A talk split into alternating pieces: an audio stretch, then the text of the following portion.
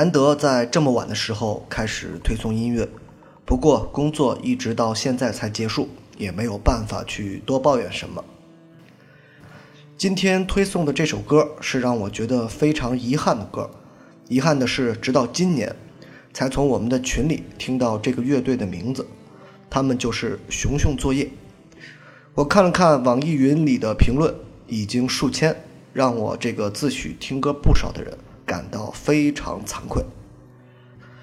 当然，遗憾并不是因为没那么超前的随大溜，而是遗憾这个乐队或者说组合。直到现在才被我发现。如果从定义上来说，他们很显然是民谣乐队，但是刨去风格听音乐，你却又会发现，熊熊作业和我们常听到的那些民谣音乐人却又非常的不一样。就像今天推送的，和小贩儿一起在街头徜徉，丝毫没有中国民谣圈那种自怨自艾的矫情。而是带着玩主一样的情绪在街头瞎晃，不油腻不哀怨。同时，配乐难得用到了现在并不多见，但小时候却常听到的手风琴。所以一下子，我好像回到了二十年前，那个城市规划还没有那么清晰，满街小摊儿的九零年代。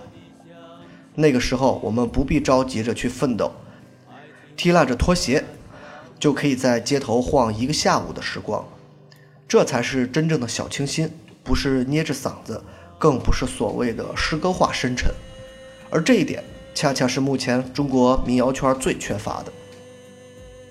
从某几个音乐人的走俏开始，中国民谣或者说有点人气的民谣，往往都透着一股子岩井俊二的味道。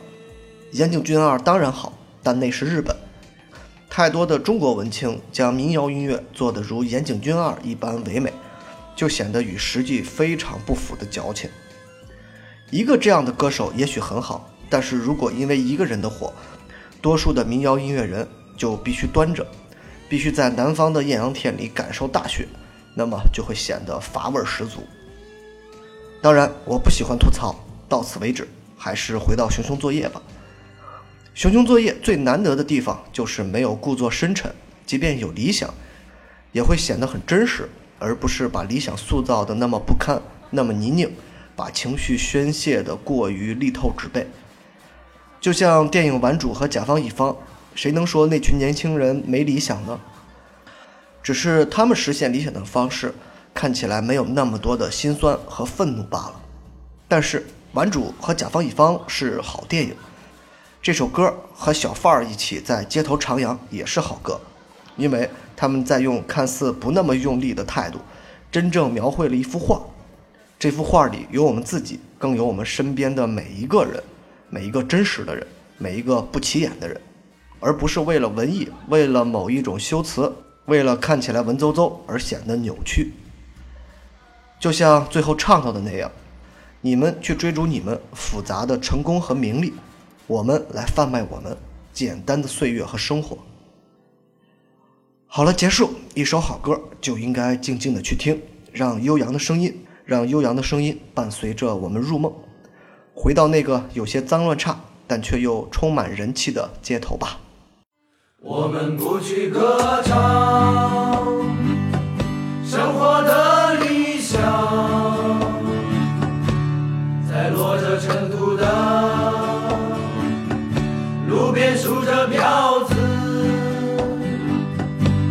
把落着尘土的票子放进口袋，骑着电动三轮车，在路上兜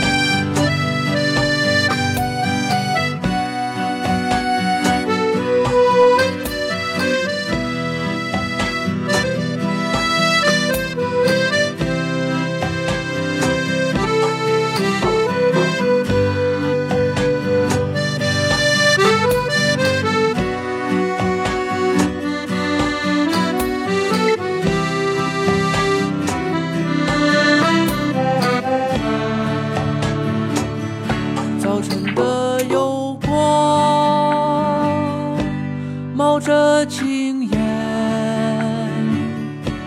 卖油条的人们和我轻声交谈。今天的西红柿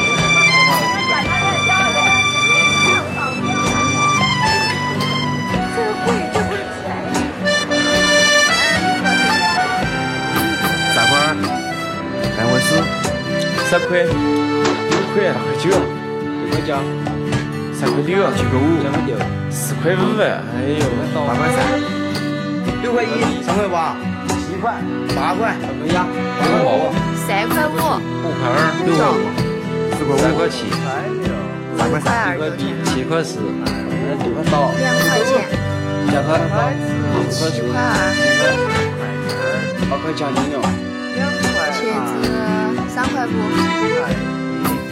五块六了嘛？